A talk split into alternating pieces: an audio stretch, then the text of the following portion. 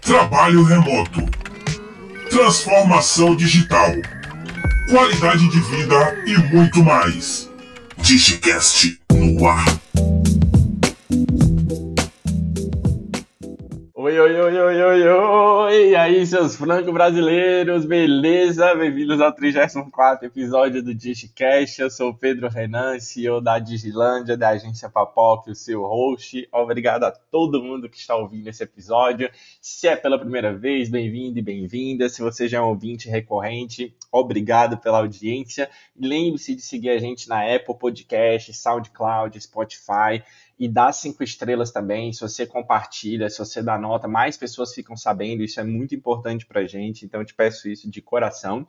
E acesse o nosso site também, digilandia.io. A gente tem um conteúdo novo todo dia lá sobre trabalho remoto, transformação digital, aplicativos, produtividade, muito mais. E lá a gente também tem o um clube de desconto, onde várias empresas dão ofertas especiais e até mesmo coisas gratuitas. É só deixar o seu e-mail e você já vai ter acesso a tudo isso. E lá também tem um clube da leitura, né? Todo mundo que vem aqui deixa uma dica de livro e a gente faz um compilado lá. Então acessa que vai que tem muita coisa bacana. E hoje eu estou muito feliz é, aqui, porque eu estou recebendo o Pierre Veirart, que é meu sócio na, na agência Papoca, e ele vai falar sobre como criar, gerenciar e escalar uma empresa 100% remota. Estou muito, muito honrado, Pierre, muito feliz, seja muito bem-vindo. Olá, Pedro, olá todo mundo. Estou muito feliz também de bater esse papo com você hoje, muito honrado e espero poder ajudar o pessoal com algumas dicas. Boa, tenho certeza que vai ajudar sim. Você que é o francês mais brasileiro que eu conheço, é, eu quero te perguntar, até começar te perguntando como foi né, sua decisão de criar a agência Papoca, que lá atrás se chamava BioSEO, né, que você que criou, que construiu tudo, eu só peguei o carro andando e entrei depois, mas como foi essa decisão de já no dia 1, né, quando você começou a BioSEO lá naquela época, já era 100% remota e se mantém assim, nunca teve um escritório, o que, que te motivou a, desde o dia 1 já pensar dessa maneira? Cara, na verdade, você para para pensar um pouco como as coisas aconteceram naturalmente, né? Uh, muitas vezes, quando a gente olha depois, né, uma vez que tem uma, uma empresa incrível no mercado, alguma coisa, um, um produto inovador, qualquer coisa, a gente pensa, mas que ideia genial a pessoa teve, não sei o quê. Mas, na verdade, se você olhar a trajetória, foi uma sucessão de pequenas coisas, de pequenos passos que foram aos pouquinhos uh, levar para o caminho. Então, também, para mim, não foi uma ruptura gigante, foi mais, uh, uh, na verdade, Uh, foi um momento da, da minha vida onde, uh, depois de ter ficado vários anos no Brasil, uh, eu acabei me, me mudando para a França no momento que eu estava começando a atender alguns clientes na parte de, de SEO, para ajudar o site a crescer organicamente.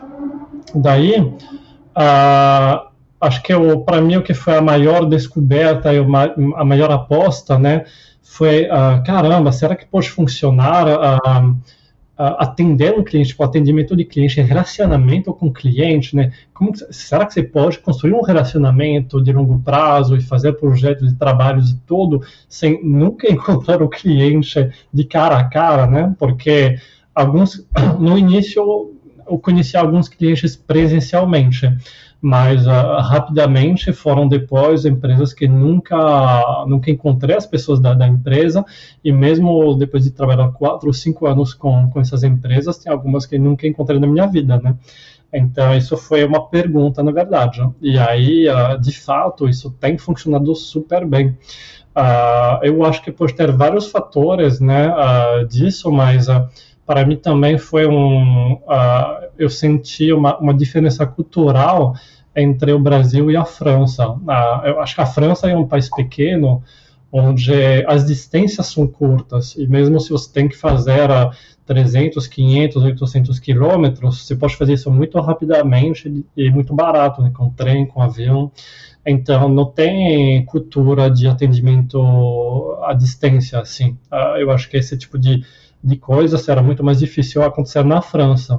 Mas eu acho que o Brasil uh, é um país que possibilita isso de uma forma melhor.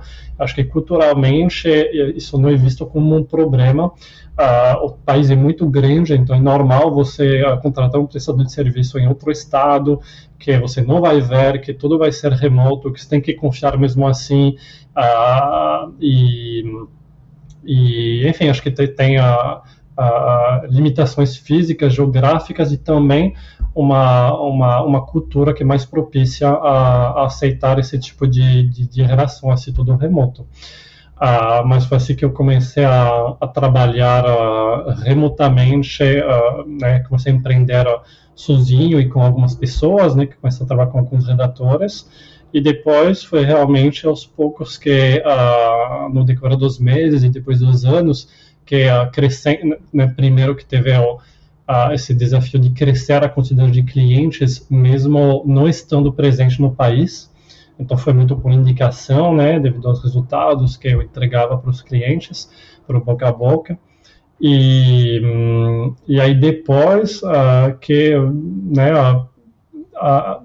através da, dos contatos que eu tive, dos clientes e tal, né, aconteceu de pessoas ao redor de mim uh, uh, se manifestar para, ah, então, gostaria de trabalhar com você também, ou, e aos pouquinhos foi crescendo, e como de qualquer forma eu estava morando na França, uh, tinha que ser sempre 100% remoto. Então acho que foi bem natural, na verdade, nunca outra opção nem era possível nem, nem imaginável, então tinha que fazer acontecer. Eu acho que foi mais depois, ah, foram desafios que a gente uh, que eu enfrentei, que eu tive que achar uh, soluções, né, uh, dentro desse cenário 100% remoto. Boa.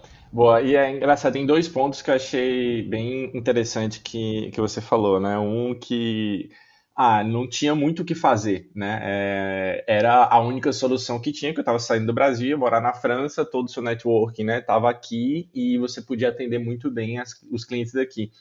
E eu acho que isso é um fator muito importante, porque às vezes as pessoas acabam criando histórias bonitas, histórias mirabolantes para contar um fato, né? E eu acho que você foi muito sincero, tipo, cara, aconteceu e só tinha essa opção, não tinha outra, e assim foi. E depois, óbvio, é, dentro dessa rotina você vai aprimorando ela e melhorando e vendo como fazer melhor. Mas acho que é legal isso porque tem um componente muito forte no empreendedorismo que é sorte.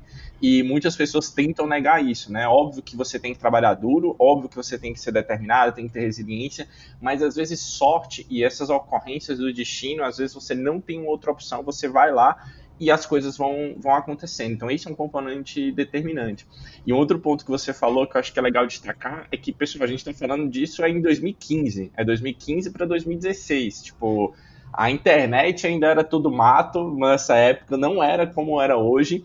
E o trabalho remoto era ainda muito mais. É, subvalorizado, até mesmo preconceito do que tem hoje. Hoje, com a pandemia, as pessoas foram obrigadas a trabalhar remotamente, ainda não é o modelo é, 100% de trabalho remoto, então tem gente que fazendo confusão sobre isso, mas é um papo para outro podcast. Mas em 2015, você sendo francês, morando em Montpellier, atendendo clientes no Brasil sem nunca ter encontrado, isso é uma ruptura muito grande. É muito grande. Por isso que eu, eu admiro tanto você, porque assim, esse começo ele é muito complicado de, de ser feito, de você gerar confiança nos clientes, etc.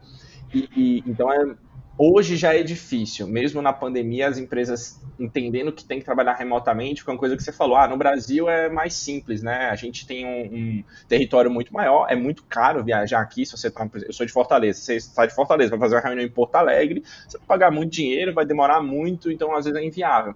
Mas mesmo assim, eu já vi muito isso acontecer de quando eu estava morando em São Paulo, empresas de, do Nordeste para fazer uma reunião, a última reunião a pessoa pegava um avião e vinha para poder fechar presencialmente. Você contrata consultoria que é de Minas ou é do Rio, você está em São Paulo, as pessoas querem ir no seu escritório presencialmente. Então, mesmo às vezes em pequenas distâncias, tinha muito esse componente presencial que às vezes ele não é necessário. Às vezes realmente faz uma diferença mas acho que na média não precisaria, mas tem esse, esse tinha essa cultura muito forte. Hoje a gente está perdendo um pouco mais dela, porque a gente foi obrigado a isso, mas ainda assim, acho que quando as coisas voltarem ao normal, não vai ser 100% remoto, e nem acho que deve ser, é, mas eu acho que vai ter um modelo mais híbrido e as pessoas vão pensar duas vezes, né? Se vale a pena fazer uma reunião presencial, pegar um avião, ou se de fato você consegue resolver isso é, pela, pela videoconferência. E aí, emendando, Pierre, você acabou falando de alguns desafios, né? Que era ter justamente essa reunião presencial, essa confiança, é, montar a equipe. Tem algum ponto que se destaca? Quais foram, assim, os maiores desafios que você teve para criar e escalar a, a, empresa até os dias de hoje? Um, cara, eu acho que eu acho que os desafios um, tem dois tipos de desafios. Eu acho que tem os desafios a nível da empresa e os desafios a, a nível pessoal, né?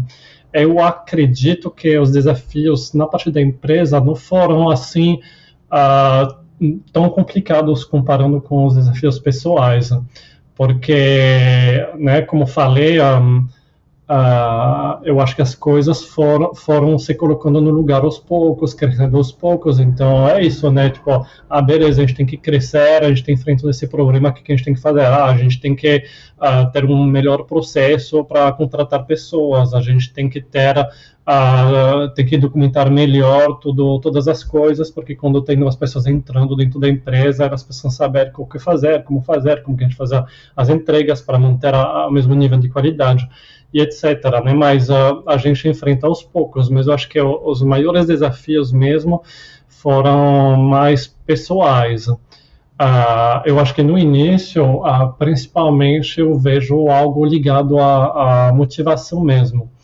Porque, um, querendo ou não, quando você está dentro de uma organização, você um, você se, se, se, deixa levar um pouco também pelo grupo, pelas tarefas que, que tem para fazer, pelo, relacionamento entre todo mundo. Tipo, hoje, por exemplo, tem dezenas de pessoas que trabalham com a gente na Papoca.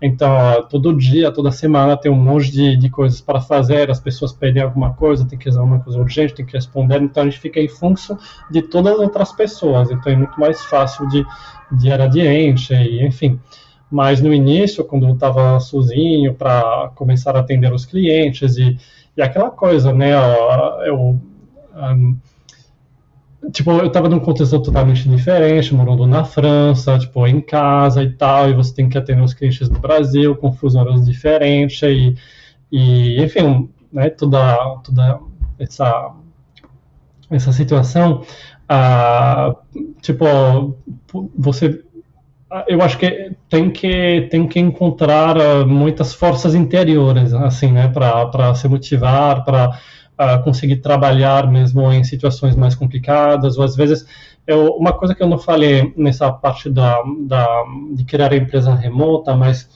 uh, uma das coisas que dá quando a gente cria uma empresa remota é muita liberdade Uh, eu não sei se inconscientemente isso me levou a fazer isso também, porque eu gosto muito de liberdade, eu gosto de poder fazer, fazer as coisas do meu jeito, com o meu ritmo, nos meus horários. Uh, eu ficava muito um, frustrado uh, em um emprego que, que teve no Brasil, onde tinha muitas uh, muitas um, regras, por exemplo, de horários. Ah, tinha que chegar às 9 horas, se você chegava às 9 e 10, você era um funcionário ruim. Uh, e enquanto eu tinha um perfil que às vezes eu podia ficar lá trabalhando 15 horas porque estava super empolgado em fazer alguma coisa, queria aprender, queria entregar, queria atingir meus resultados tipo, a nível pessoal. E, mas o dia seguinte, para mim, estava funcionando melhor chegar às 10 ou 11 horas da manhã mas não porque tem as regras rígidas, se você chegar às 9 e 10, blá blá blá, então todo mundo tem que chegar às 9. Então, eu, eu entendi aos poucos que para mim esse desejo de liberdade era muito, muito grande, é uma coisa que eu preciso na minha vida para funcionar bem. Mas quando você uh, cria uma vida onde você tem muito mais liberdade, como por exemplo o fato de trabalhar remotamente uh, e poder uh, ter muito mais flexibilidade, Uh, isso leva para um grau de responsabilidade também muito grande junto, né? Quanto mais liberdade, mais responsabilidade. Então, eu acho que esse foi um, foi um desafio mesmo de, uh, não se consegui explicar bem, bem a ideia, né?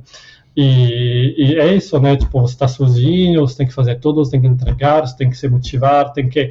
E às vezes, né, quando você é empreendedor também, uh, seja sendo sozinho ou mesmo quando você tem 10 pessoas, 50 pessoas, 100 pessoas trabalhando com você, cara, quando você lida com o negócio, é você que, que vai ter que que se responsabiliza na frente dos clientes, que coloca em jogo sua reputação, que então no final é você que vai ficar tipo também estressado com situações que podem ser complicadas, que vai ter que virar à noite, porque enfim promete de fazer aquele negócio e não pode passar do, uh, da hora que vai trabalhar no final de semana, que vai trabalhar nas suas férias e por aí vai. Então uh, é isso, né? São esses que são são entre os maiores desafios que que com as coisas me deparei.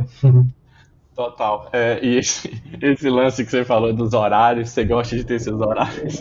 Eu só, eu só acredito que você dorme porque eu passei uma semana esse ano com você aí em Montpellier, porque senão pra mim você não dormia até hoje, era um zumbi. Porque, tipo, você tá cinco horas na minha frente, eu acordo, tem mensagem sua, à tarde tem mensagem sua, de madrugada tem mensagem sua. Eu falei, meu, que horas que, que ele tá dormindo? Porque é 10 horas da noite aqui pra mim, você tá me mandando mensagem. Então, realmente, essa parte dos horários é, é bem clara. E é muito importante, realmente. Eu tô brincando, óbvio, mas é, é muito importante você ter é, essa liberdade. Eu acho que, pelo menos para mim também, quando eu comecei a empreender, não era remotamente, mas era uma empresa de três pessoas no, no começo é, um desafio muito grande é você ter que fazer tudo, como você falou, né? Às vezes você tem que fazer atendimento, vendas, comercial, contabilidade, montar processo, e aí você tem que fazer tudo isso ao mesmo tempo e com qualidade, e obviamente é humanamente impossível você fazer várias funções ainda mais distintas é, e com qualidade em todas elas, mas no começo da empresa é assim, porque no final do dia, como você falou, né? É você que está sofrendo. E eu acho que para a Tina tinha um componente de desafio maior, que é sendo remoto e depois contratando as primeiras pessoas, que é documentar todo o processo, treinar pessoas, fazer com que aquela tarefa que você nunca vai estar lado a lado com a pessoa para ensinar, você ensinar ela através de um vídeo, através de uma planilha, através de um manual e garantir que esse aprendizado vai ser constante e onde que as pessoas encontrar, vão encontrar as informações, isso é muito, muito difícil. E uma coisa que eu acho que é muito legal também é, é a gente fazer isso por fases, né? É, a empresa tem mais de cinco anos, a gente tem muitos processos documentados hoje, mas é engraçado que, tipo, quase toda semana acontece uma coisa nova que a gente não tinha pensado ainda, que precisava de uma documentação e precisa, e lá vai a gente documentar, treinar, porque as coisas vão evoluindo e é isso, é um going, você tem ali uma base, você tem um algo que você vai se centrar naquilo, mas depois aquilo vai evoluir e vão sempre surgir coisas novas que a gente não estava sequer pensando que poderiam ser um problema. E aí a gente tem que estar tá preparado é, para isso. E aí, falando em problema, Pierre, aqui no podcast, você conhece bem, a gente fala das situações difíceis, fala ah, ali do por trás das, das cortinas, né? Que normalmente ninguém quer falar das coisas difíceis. E aí eu vou emendar em duas perguntas, né? Qual foi o, o teu maior erro hoje que você acredita que, que tomou como empreendedor? Cara, é, você falar tudo isso me fez, uh, me fez uh, refletir um pouco. Mas um, um, eu acho que um, do, um, dos, um, dos, meus grandes erros, né? Eu sou uma pessoa muito perfeccionista, ah, então eu sempre prezo muito para a qualidade, mesmo que algo seja tipo muito bem feito, sempre vou pensar, ah, mas dá para melhorar assim, assado, então ah, isso depois para mim dificulta o fato de delegar as coisas, né? É, me faz pensar o que você falou, que no início eu fazia, né, quando eu estava mais sozinho, eu tinha que fazer de todo, administrativo, da parte comercial, de entregar para os clientes, de comentar, então realmente é complicado. Eu acho que uh, um grande erro até hoje é essa dificuldade de delegar. Eu consigo delegar, eu consegui delegar no decorrer dos anos, mas eu acho que eu faço isso sei lá, cinco vezes mais lentamente que outras pessoas, por exemplo, porque eu quero ter a certeza absoluta que, enfim, vai dar tudo certo, então uh, quero deixar tudo preparado, quero ter realmente a pessoa certa, eu sei que vai dar certo, que vai ter o tempo, que vai conseguir fazer com qualidade, quero documentar, quero acompanhar, quero verificar tudo, então é uma coisa que freia uh, eu poder depois focar em outras coisas mais estratégicas, né? Eu como, enfim, uh, mais na parte de liderança, eu deveria estar fazendo tarefas mais estratégicas. Eu acabo caindo mais no operacional muitas vezes, uh, porque eu tenho medo de delegar. Então, eu acho que isso é um grande, é um grande erro no, na, na parte profissional. Mas, um, o que tinha me vindo na cabeça é mais na parte pessoal, é, acho que uma não sei se erro, dificuldade, mas uh, ah, para mim eu demorei um tempo e ainda hoje não é tão fácil de uh, entender que, um, uh, que, que, as minhas soluções não necessariamente são as soluções dos outros. Que, que cada um tem sua própria forma de funcionar, né? Eu vou dar um, um exemplo que eu lembro que eu tinha visto de um livro de management, né, onde o cara ele pegava dois exemplos, né? Às vezes para um colaborador, você né, que trabalha com você, você vai ter que falar, ah, ah agora você está construindo um muro, o um pequeno muro, né, a primeira parte dessa imensa catedral que é o nosso projeto, né? A gente tem um projeto imenso, muito legal, tipo isso é nossa meta, mas agora você está fazendo o primeiro passo, né? Isso pode ser algo motivador para alguém que gosta de ter uma visão global do projeto e ver é, o que faz sentido nas ações dele, etc. E pode ser assustador para outra pessoa que, cara, ele pensa, nossa, vou ter que construir tudo isso, impossível, não sei o quê. Então, para outras pessoas, você vai ter que falar, não, beleza, por enquanto a gente está fazendo um muro e é só isso. E aí depois a gente vai falar das outras coisas. E eu acho que no meu, na minha forma de, de de lidar com as pessoas, de me relacionar com as pessoas, com todo mundo, né, clientes, pessoas, eu tenho esse, essa dificuldade de ah, realmente me colocar no lugar do outro para pensar que é minha solução não é aquela dos outros, a pessoa entender como que ela é essa pessoa, como que ela funciona, ou aquele cliente, uh, enfim, para poder uh, chegar numa, numa solução melhor.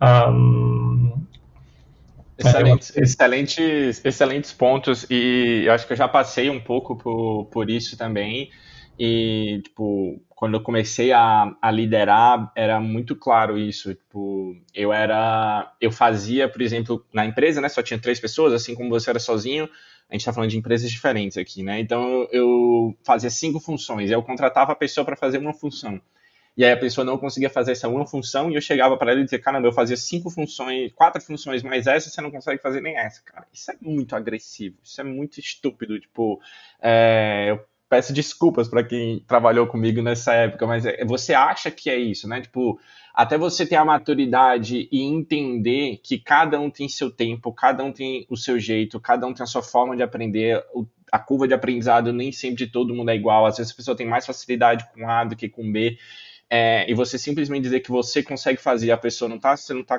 fazendo nada, você não está ajudando em nada, você está só atrapalhando e sendo idiota, né?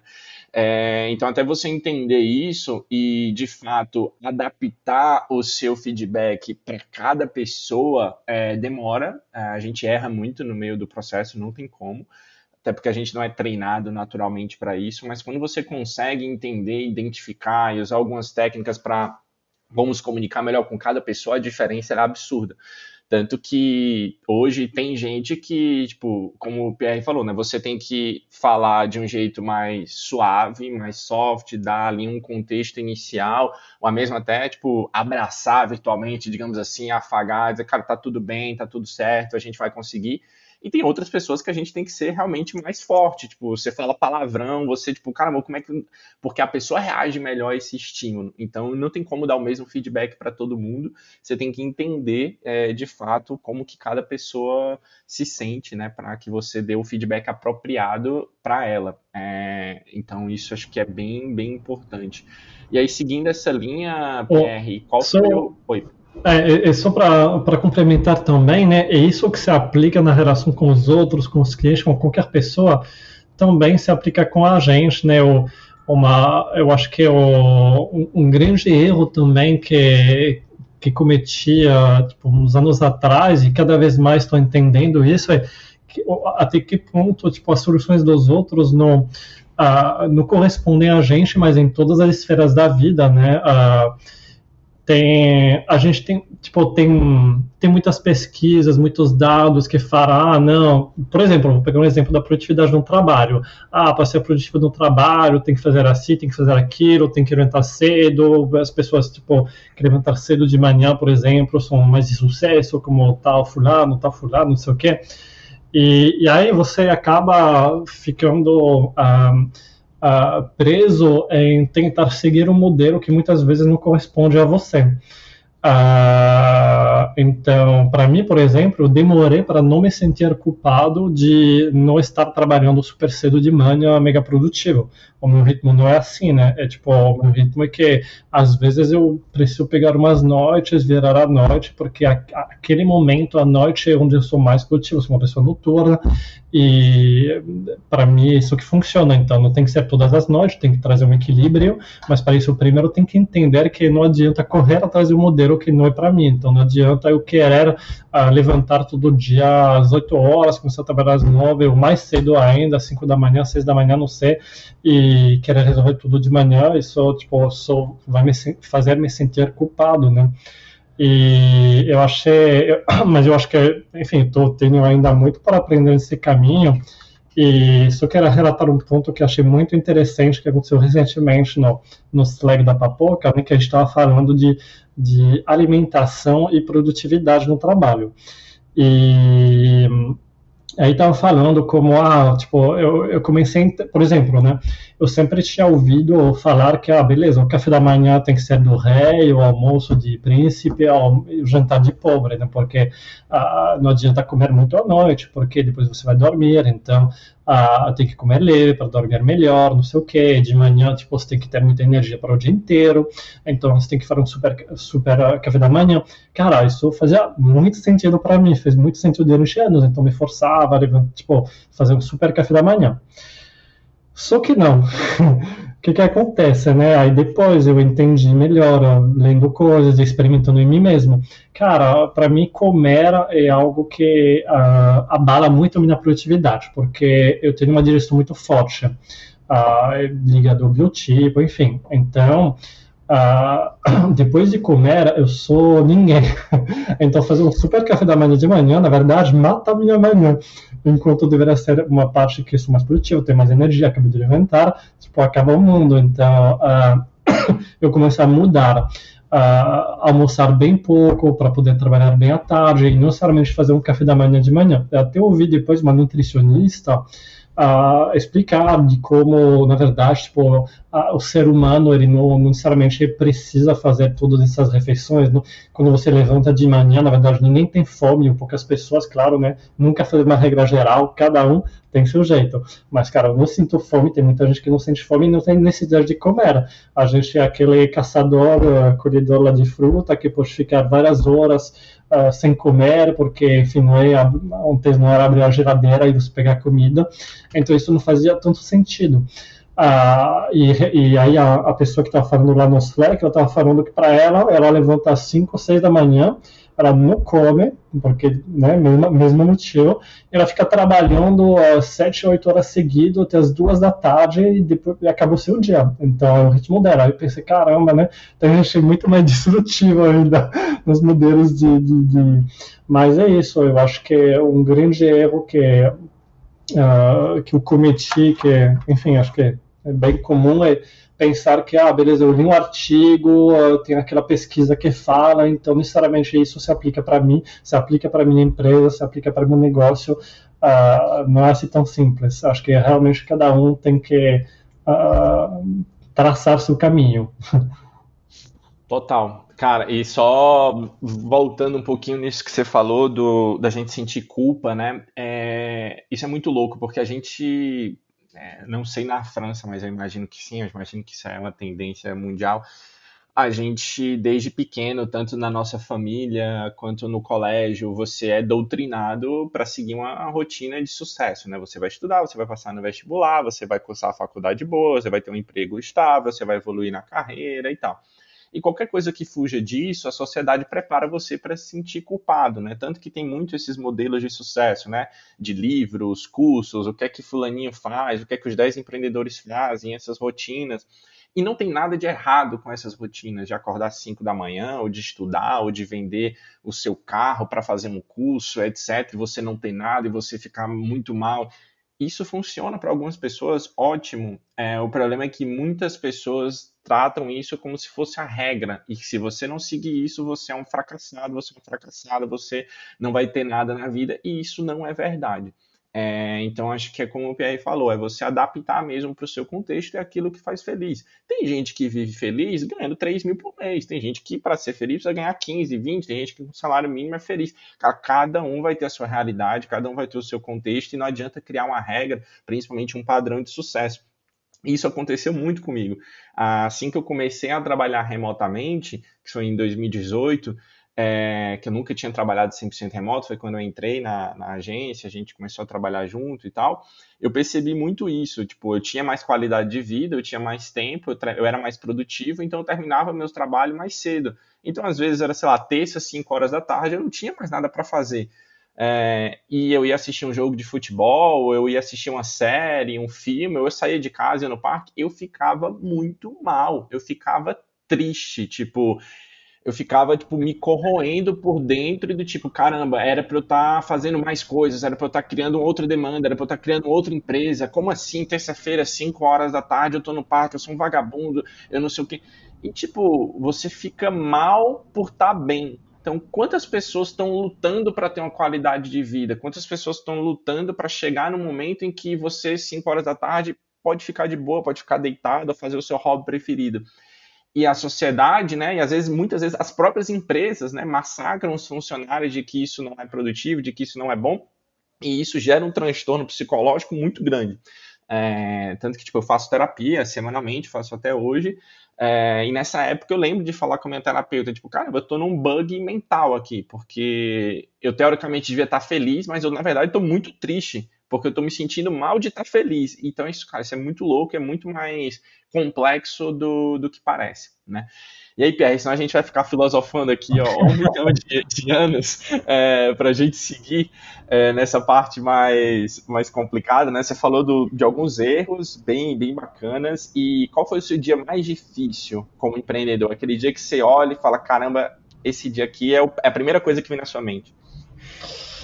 Cara, um eu não, teria um dia mais difícil como empreendedor, mas eu acho que as, as situações mais uh, difíceis, né, uh, que acontecem de vez em quando é tipo, uh, tipo essa, nessa questão de, de, liberdade e responsabilidade, né? Porque, por exemplo, ah, beleza, tenho a liberdade, por exemplo, a planejar uma viagem em algum país, lá na Espanha, na Austrália, sei onde for, ficar lá durante dois meses, beleza, tenho essa liberdade mas depois vai acontecer que, sei lá, eu faço passeios, a gente aproveita o dia, só que depois tem trabalho para fazer.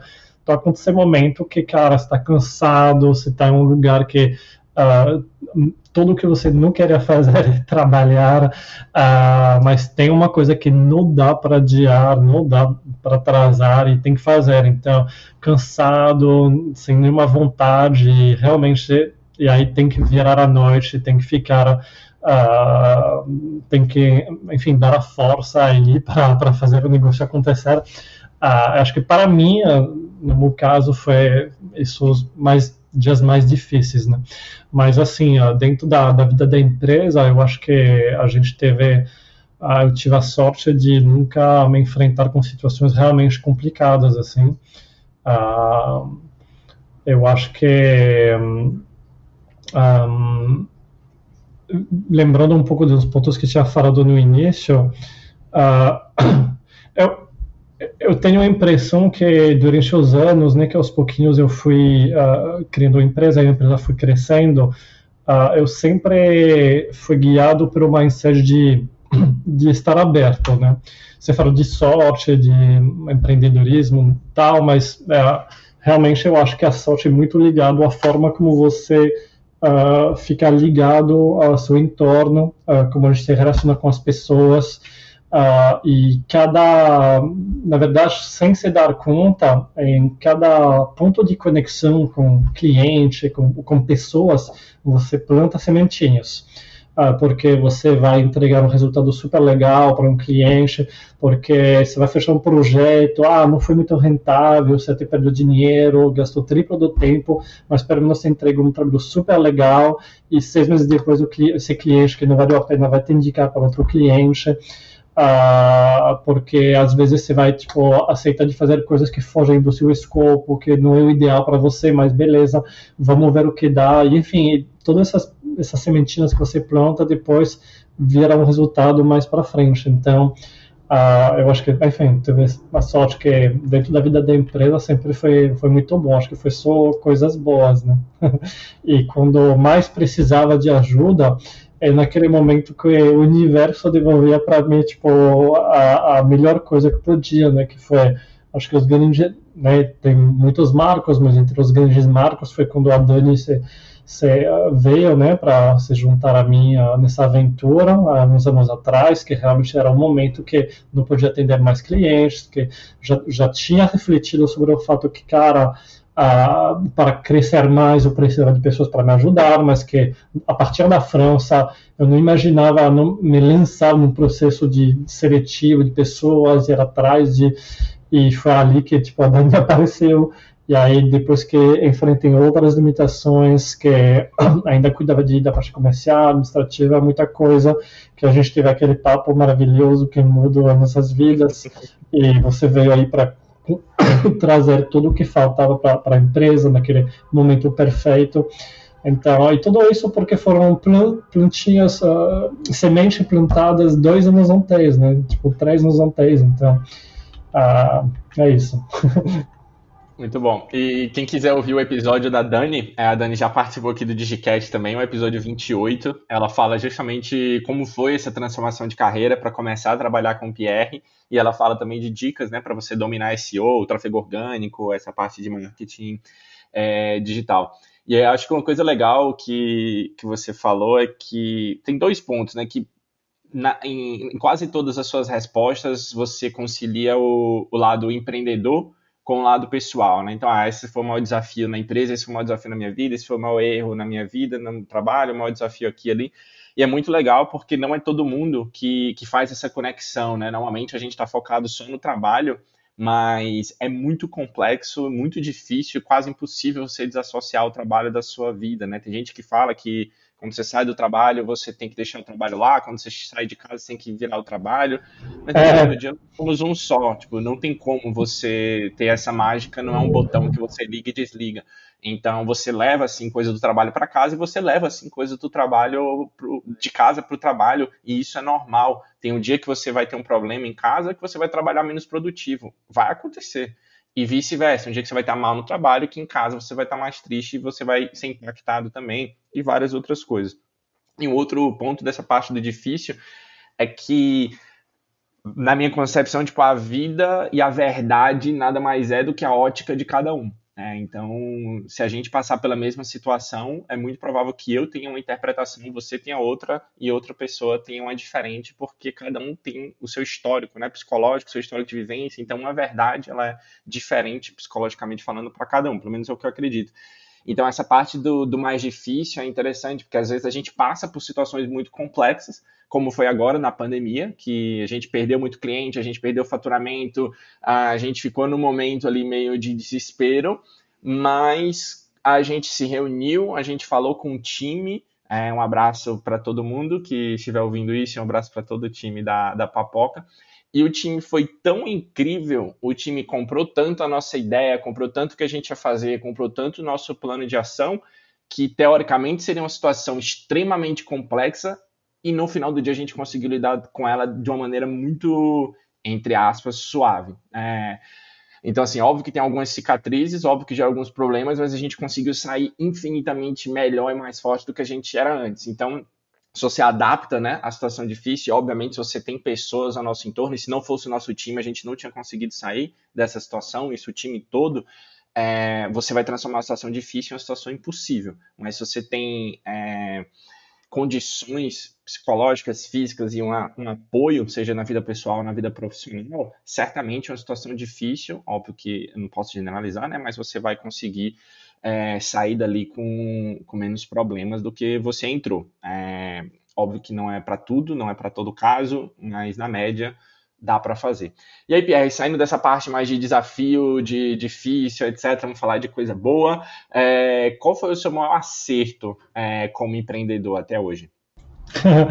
ah, show de bola. É, só para dizer que concordo mil por cento com tudo que você falou e realmente ah, acho que não tem a gente não tem duas vidas, a gente tem só uma vida, então falar de vida profissional e pessoal tipo, para mim não faz muito sentido. Apesar do que sim, tipo tem que uh, tem que se respeitar e tem que levar. Tipo, é um todo que você levar em consideração, né? É o que você falou, né? Às vezes, uh, tipo, você vai ter que trabalhar mais ou dar um gás ou tem alguma coisa, algum problema em particular, né? Quando fica mais na liderança, que tem que abraçar o problema. Mas, da mesma forma, o tempo todo vai ter imprevisto na sua vida pessoal. E ali, o que é importante é. é e voltando a uma coisa que você falou de, um pouco antes, cara quando começa a ficar improdutivo, com trabalho, se não tem energia, porque alguma coisa aconteceu, simplesmente está cansado porque trabalhou muito, cara, uh, um grande erro que já cometi muitas vezes e pensar, ah, eu tenho que trabalhar mais para resolver os problemas. Cara, naquele momento, o melhor para fazer é desligar, ficar, pegar vários dias, um dia ou o que for, umas horas, mas uh, desligar e recuperar as energias, né? E, e acho que mais uma, um motivo que me faz dizer que é, tipo, a gente só tem uma vida, né? Não é as duas coisas andar juntas uh, e a gente tem que fazer andar junto da forma que funciona melhor. Uh, mas é, para responder a sua pergunta agora, um, cara, de, de acerto, eu acho que já falei um pouco de tudo, na verdade, porque uh, eu acho que foi muitas vezes falar sim para as pessoas, falar sim para os clientes, não ter medo, abraçar as coisas e ver o que vai dar. Eu acho que isso foi um grande acerto. E eu acho que também, talvez, o, o, uh, o fato de empreender pensando agora, eu acho que isso me deu a liberdade também de criar uma empresa onde eu posso criar a cultura que eu acho que faz sentido. Uma das coisas que eu sofri bastante, né, no trabalho no Brasil, era justamente isso, de coisas que não faziam sentido para mim. Uh, tinha exemplos muito bons, motivadores, e outros que abalavam realmente, que você pensava, tipo, ficava muito frustrado, gerava muita frustração em mim, né? Então, eu acho que um grande acerto foi criar algo que me corresponde, que eu acho que faz sentido para mim, porque faz sentido para as pessoas, porque as, as pessoas gostam de, de, trabalhar desta forma, num ambiente bom, recebendo um, um valor bom para os trabalhos que eles fazem e respeitando eles, pensando no que cada um, na especificidade de cada um, no que é importante para cada um. Então, todas essas coisas que deixam as pessoas felizes e motivadas, eu fico muito, muito, muito feliz de ter a liberdade de poder criar um ambiente assim.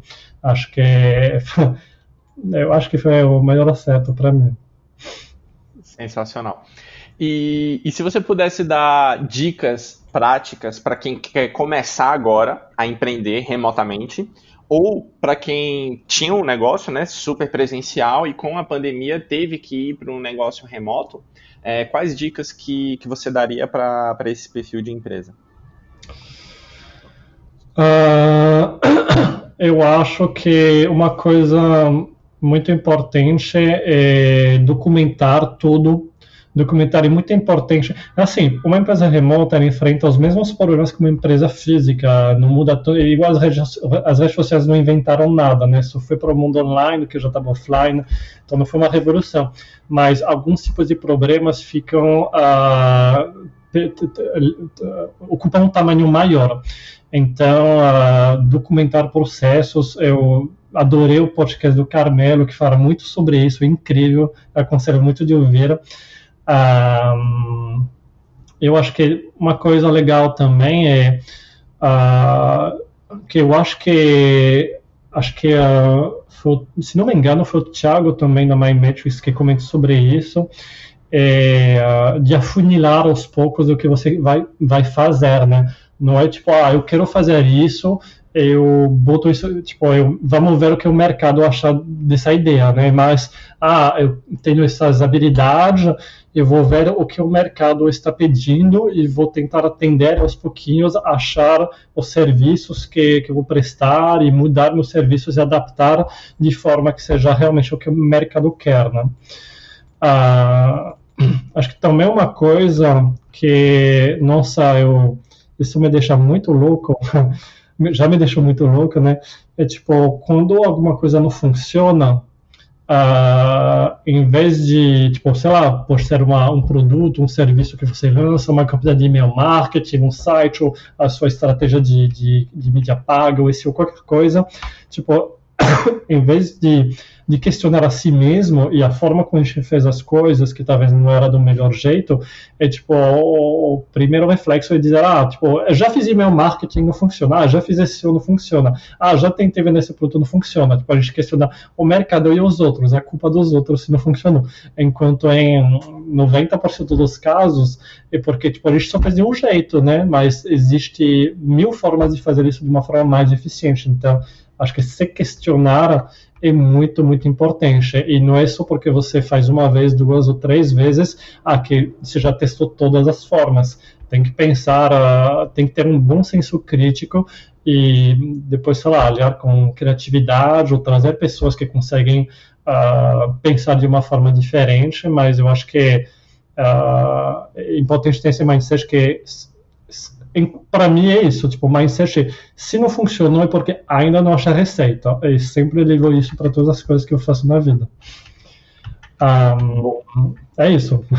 Boa. Boa, só complementando, é, você falou do episódio do Carmelo, é o episódio 8. Ele fala sobre lições básicas de negócio, então se vocês quiserem ouvir, é só ir lá no episódio 8. E para complementar essas dicas do Pierre, tem também vários outros episódios falando de trabalho remoto. A gente tem o episódio 4 com o Rafael, que ele fala de como criar uma cultura empresarial na empresa remota. É bem legal esse episódio. Episódio 3 com a Amanda, do Trello, falando sobre dicas de trabalho remoto. E o episódio 1 foi o nosso primeiro aqui com o Fernando, que ele fala sobre dicas de liderança para times remotos. Então, acho que vai acabar complementando bem é, esse tópico aqui da, das dicas que, que o Pierre deu. Tem muita informação legal nesses outros podcasts. E o outro que, que o Pierre citou, que é do Thiago, né, o episódio 5. Tá, ele fala bastante dessa questão de produto. Ele fala mais de analytics, mas tem uma parte que ele fala dessa questão de produto, de afunilar, de entender qual é a sua proposta de valor e por aí vai. Então é um episódio bem, interessante para se ouvir também. Beleza? E, Pierre, entrando na parte final, que é a parte de dicas, é, qual dica de livro que você daria sobre qualquer assunto para ir lá para o nosso clube da leitura? Cara, uh, um livro que é bem legal. Eu gosto muito de livros uh, que foram escritos no passado, porque muitas vezes é, e que falam de coisas meio intemporais, né? Então, tem o Don't Make Me Think, do Steve Kruggs, que fala de usabilidade, uh, da experiência de, de, de usuários tipo, na internet, no site, e-commerce e tal, que tem regras. O, livro tem, uh, sei lá, acho que 15, 20 anos, mas as regras são super atuais. Eu acho que se, a gente evita de ficar preso na, nas tendências quando a gente lê um, um, livro um pouco do passado com esses tipos de, de ensinamentos globais. Então, acho que é muito legal. Boa. E tem alguma dica de filme ou série? É, cara, não tenho nenhuma. A vida com o filho e um ritmo meio louco, aí fica algumas partes, né? A gente tem um pouco de tempo para dedicar, então. Para quem está ouvindo a gente tem filho, qual, qual desenho animado ou série francesa que as pessoas deveriam ver para criança? Que o Gael gosta? Cara, ele nem olha a televisão, viu? Há, três anos e meio ele ainda não tem, não tem tela nem nada. Mas eu adorei, é brasileiro, né? Mas eu adorei tudo, tudo as musiquinhas de palavra cantada e ah, é, muito, é incrível. Acho que tem uma, tem uma, umas músicas, uns, você dá para falar de grupos de músicas assim que fazem uns videoclipes, música infantis incríveis. Não tem que ver isso na França.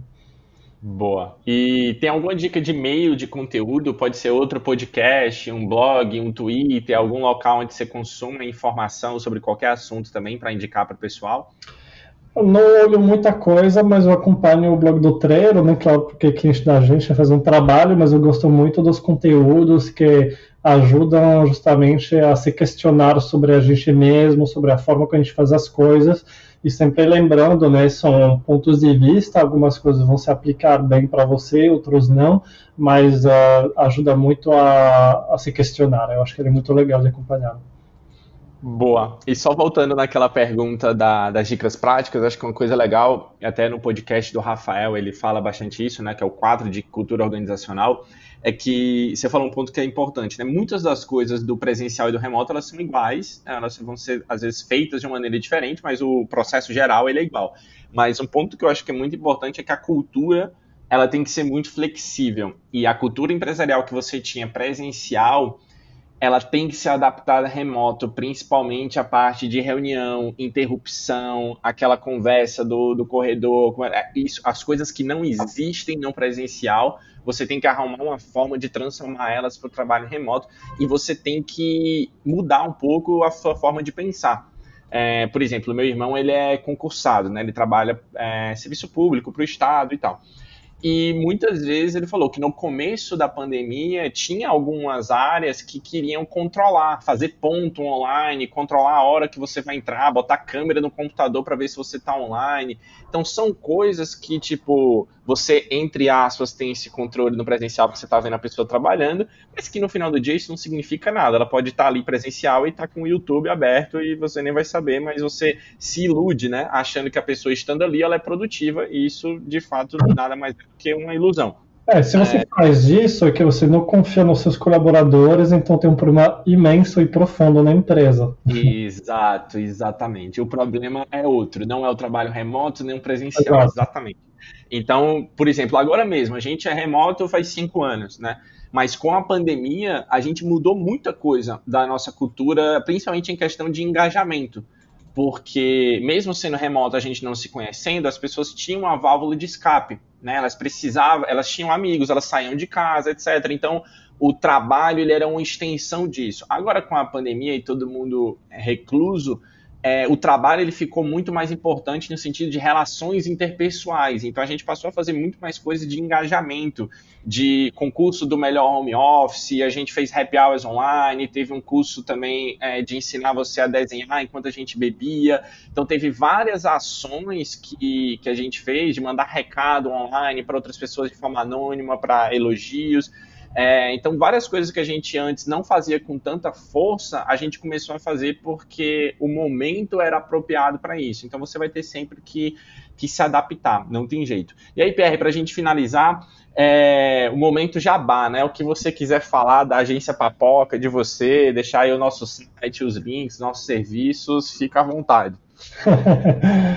Bom, se Uh, se, se, alguém precisa de uma, de uma boa estratégia de SEO para realmente crescer o tráfego orgânico do seu site, pode contar com a gente.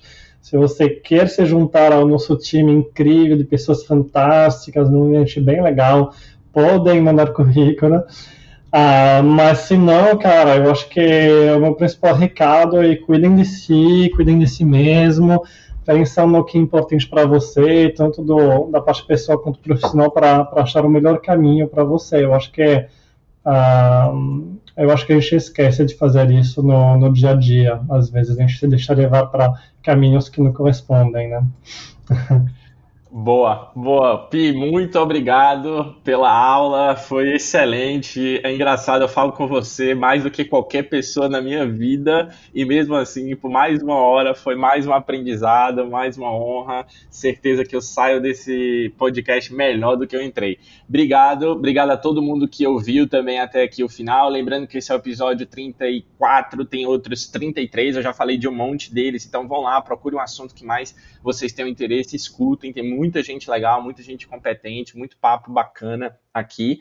E é isso, sigam a gente nas redes sociais, é Digilândia IO, tudo junto, tá? Facebook, Twitter, Instagram, a gente tá lá em todos.